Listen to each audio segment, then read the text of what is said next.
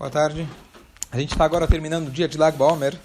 Então, existe um costume das crianças brincarem em Lag Baomer com Hetz Vekeshet, arco e flecha. E eu queria explicar um pouquinho desse costume. E, obviamente, a ideia é a gente trazer algumas lições aqui para o nosso dia a dia. Então, a Gemara traz para a gente, Masechet Brachot, Rabbi Hizkia Beshem Rabbi Irmia, o sábio Rabbi Hizkia, em nome de Rabbi Irmia, ele diz o seguinte, Kol Yamav, durante toda a vida do Rabbi Shimon Bar Yochai, Lo Nireta Akeshet Be'anan. O arco-íris ele não foi visto durante toda a vida do Rabbi Shimon Bar Yochai. Em hebraico, a palavra Keshet é arco, em português também dá igual arco-íris. Keshet funciona para arco e flecha, o arco da flecha, e também funciona para o arco do arco-íris. Em português também é a mesma coisa. Então aqui a gente já tem a primeira alusão e vamos explicar um pouco depois sobre o que é qual o significado do arco-íris, mas de qualquer jeito, já que durante toda a vida dele não apareceu arco-íris, então em lembrança a isso a gente brinca com o arco e flecha. Diz pra gente a Torá, na verdade, quando aparece pra gente na Torá a primeira vez o arco-íris, Noah, muito bom. Depois da história de Noah, depois no Mabul, aparece Ve'ed Yalem Naaretz, tem a evaporação da terra e naquela hora a Torá conta pra gente que apareceu o arco-íris, e o arco-íris Hashem jura para Noah, uma linguagem dupla que ele fala que nunca mais vou destruir a terra. E dessa forma, então, ele mostra aqui está Ot Briti, esse é o meu pacto, o sinal do meu pacto, que eu não vou mais mostrar, não vou mais destruir a terra com o Mabul. Então assim ficou com o arco-íris, ele virou um sinal. O que acontece? O Rashi, na Torá, traz para a gente que Deus fala, quando a midatadin, quando a, a, o atributo de severidade, de julgamento, o atributo de julgamento vier acusar vocês, para que eventualmente Deus nos livre, eu destrua o mundo, eu vou, Deus fala, eu vou olhar no arco-íris, e eu vou me lembrar daquilo que eu fiz o pacto com Noah e não vou destruir o mundo. Continua o Rashi e fala para gente. O Midrash traz que tiveram gerações na qual Deus não precisou sequer olhar para o arco-íris. E como sinal disso, nunca apareceu nessas gerações o arco-íris. Quem sabe quais são as gerações? Uma já falamos. Teve mais um tzadik, Rizkial, rei Rizkial Melech Yehudá. Ele era tão tzadik, Tal como a gente tem o Durasbi, que ele protegia toda a sua geração, e em nenhum momento durante toda a sua vida Hashem se encolerizou ao ponto que ele precisou mostrar, está aqui o pacto para não destruir o mundo. Então, aqui de maneira geral, a gente tem uma sensação de que quando aparece o arco-íris é um bom sinal ou um mau sinal? Mau sinal. Aquela lenda não judaica que acha que tem o, o pote de ouro no final, não tem nada a ver, pelo contrário. Existe uma brachá que a gente fala, inclusive, tem que saber ela, tem que ter pelo menos um celular rápido para achar, porque o arco-íris é uma coisa que você vê rapidamente, normalmente. E você, a gente vê, a gente justamente faz uma alusão nessa brachá ao pacto que Hashem fez com Noah, então é uma brachá especial, mas ao mesmo tempo, aquilo que todo mundo fala, você viu o arco-íris? Tira uma fotinho, manda para todo mundo o arco-íris, isso não é correto. A gente, quando vê o arco-íris, você vê o arco-íris, faz a brachá, mas não é alguma coisa que a gente deve divulgar. Por quê? De acordo com a explicação mais simples, é de que algo não positivo, é um sinal que Hashem está dando, do contrário, de que Hashem fala, eu gostaria, Deus nos livre, de destruir o mundo, só que eu estou mostrando o arco-íris que é aqui o pacto que eu fiz de não destruir o mundo. Certo? Então, agora voltando para voltando para o arco e flecha. Então, essa é a primeira explicação, porque a gente se brinca com arco e flecha, para lembrar de que durante a vida do Hashem Bar Yochai, como ele vira e fala para o filho, é, ele vira e fala para o filho, olha, ele, desculpa, ele vira e fala, eu sozinho, potrene, eu conseguiria é, isentar o mundo inteiro do din. Eu consigo, uma outra questão, questão de, é, é, não é vaidade, orgulho, mas ele fala, eu sozinho consigo liberar a barra de todo mundo. Depois ele fala: conseguiria liberar a barra de todo mundo que já esteve no mundo e que está presente agora. E se eu sozinho não consigo, eu junto forças com meu filho, Rabi Elazar, e eu estou garantido, eu consigo tirar todo mundo do Midat Adina, libera a barra de todo mundo. Esse é chamado, como a Gemara chama, Benei Aliyah. Benei Aliyah são aqueles elevados, podemos falar que são tzadikim do calibre mais alto possível. Esse era Bishim Bar Yochai. Então, em lembrança a isso, a gente brinca com o arco e flecha. Agora, como o próprio Rabi Shimon Bar Yochai, ele é aquele que revelou para a gente os segredos, no próprio nome Lag Baomer, ou no próprio nome de Rabi Shimon Bar Yochai, tem tantas e tantas segredos e alusões, eu vou trazer alguma de, algumas delas, mas algumas coisas curiosas em alusão aos próprios nomes deles, e a gente vê o segredo que está por trás disso. Então,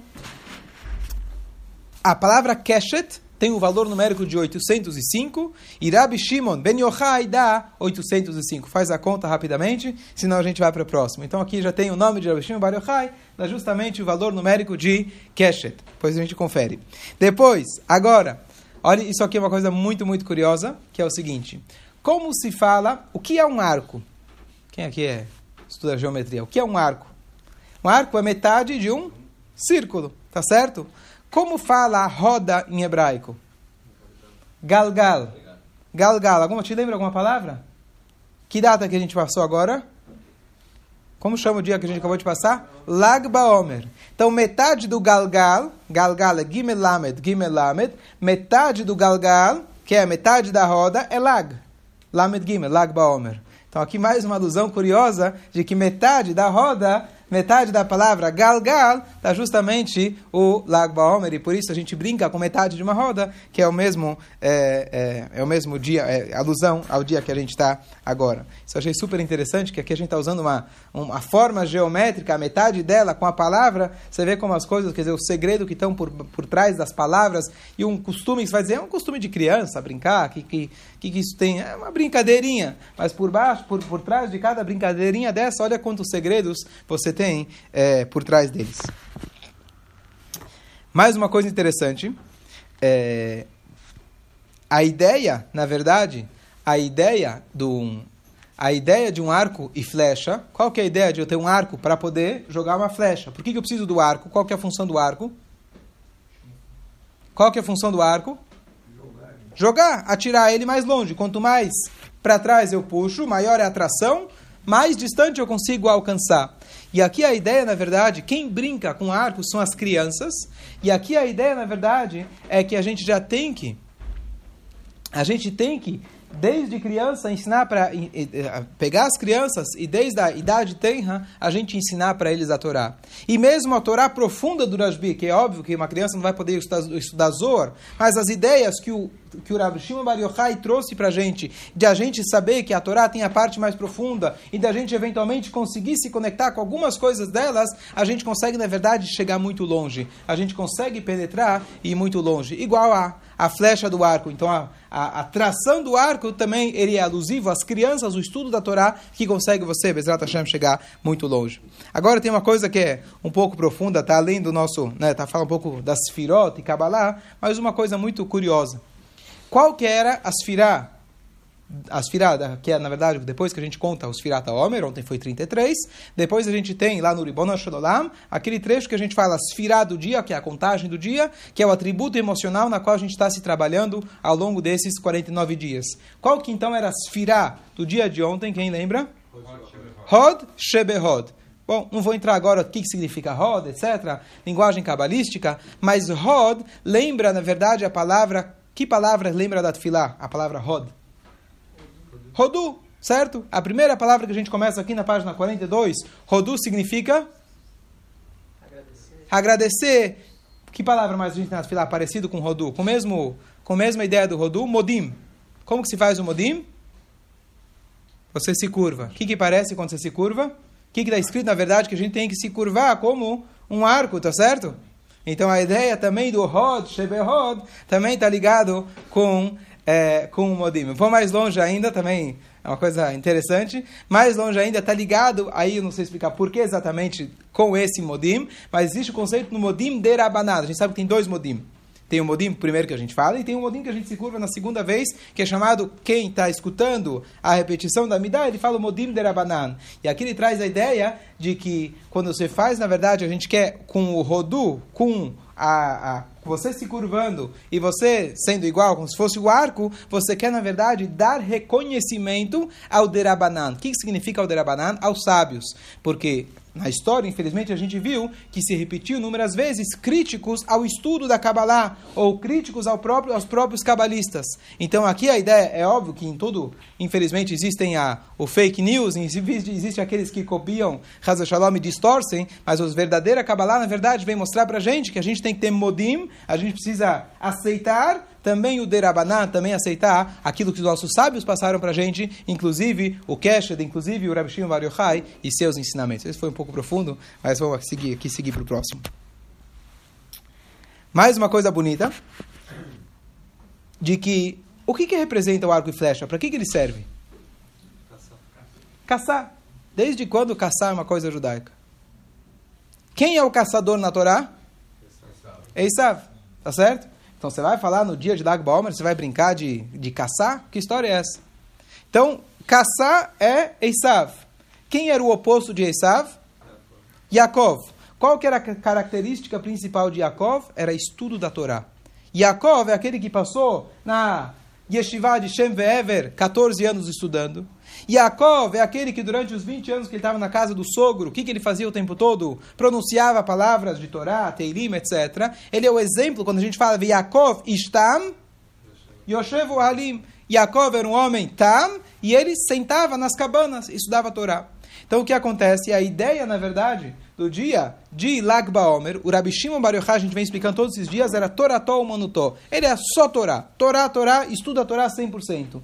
E os sábios então comparam o, o, o Rabi Shimon Bar Yochai com o Yaakov Avino. E qual que é a ideia então? O Rabi Shimon Bar Yochai não quer ser apenas o Yaakov Avino, mas ele quer também conseguir fazer o que Yaakov tentou e começou o trabalho, mas ainda não finalizou. Através do Rabi Shimon Bar Yochai, ele queria pegar todos aqueles que são caçadores, aquele oposto dele, que era o irmão dele que não estudava a Torá, ele também queria pegar ele para estudar a Torá. Então, alusão a isso, a gente pega o, o arco e flecha, mostrando que não basta só a gente estudar a Torá, não basta só que Yaakov estude, a gente está hoje querendo também elevar junto com a gente o Eisav. Por isso a gente brinca, apenas brinca, não é para caçar de fato, mas se brinca com arco e flecha para tentar pegar o Yaakov também. E por último, agora só concluir com, é, com a ideia do, do, do do arco-íris, voltando, então uma coisa importante lembrar é, é, que quando a gente vê um arco-íris, tem que ter abrahá na ponta da língua, ou pelo menos no celular fácil de achar. Tem no Sidur, na maioria dos Sidurim, eles têm abrahá do arco-íris, e a gente costuma não falar um para os outros. Só que existe também, como tudo, tem um aspecto positivo do arco-íris. O que acontece no arco-íris? O arco-íris, na verdade, eu não entendo as palavras é, científicas exatas, mas basicamente depois você tem a evaporação da água, a mistura dos raios do sol com é, com, a, com a evaporação, com a água que está agora em formato é, gasoso. Então, essa alguma troca quando você vai na, quando você vai na cachoeira, você vê também a, aquele arco-íris. Então, o que acontece? Até existe uma discussão entre os Rishonim, é, Ramban e outros, se houve algum é, arco-íris antes do Mabul ou não. Pode ser que houve, mas a Torá não destacou, ou que o primeiro arco-íris que apareceu foi Ve'ed foi depois do Mabul. Independente de, independente se teve ou não, a gente com certeza não tem informação clara na Torá se teve ou não teve arco-íris. Então o que acontece? O Mabul, de maneira geral, destruiu o mundo, Hazve Shalom, é algo negativo. Mas por que Hashem destruiu? Porque o mundo não estava pronto, o mundo não podia mais existir daquela forma. Então o que Hashem fez? Ele fez um grande mikve, fez uma grande eh, limpeza geral, purificou o mundo para que ele pudesse ser recomeçado novamente. Essa é a ideia do Mabula. A gente sabe que Hashem não tem intenção, Hazve Shalom, de punir alguém por punir, mas a ideia é sempre uma correção. Então, mesmo o Mabul, que foi o pior dos desastres lá nos primórdios, a ideia do Mabul era para purificar o mundo, que a partir de então, Ve'ed Aleminaretz. O que significa Ed Aleminaretz? O vapor vai subir da terra. É a ideia que a terra, a matéria, Eretz, ela agora, o Homer, ele vai conseguir começar a se elevar ao espírito. A ideia da da, da, evaporação, justamente é símbolo, quando você pega o, a água, o rio, etc., está evaporando, significa que está se elevando. Então a ideia é que a partir do momento do Mabul, teve possibilidade de surgir a fusão entre o Sol, que está lá em cima, e o gás e a água, desculpa, que está se evaporando, na verdade é um sinal que a partir do Mabul, o mundo já estava agora mais refinado, pronto para começar a se, espiritualizar. Então, o outro lado do, do, do, do arco-íris é que, na verdade, lembra a gente que a gente tem a possibilidade, a partir do momento do arco-íris, da gente conseguir transformar a matéria e a gente se levar a cada dia. E por último, é trazido de que antes da vinda de Mashiach vai aparecer, vai aparecer um, um arco-íris. E obviamente que isso tem a simbologia muito mais espiritual do que física, mas que se Deus quiser a gente possa estar em breve com Mashiach e a gente possa ver esse arco-íris, seja ele físico ou espiritual. Mirav, amém. Amém.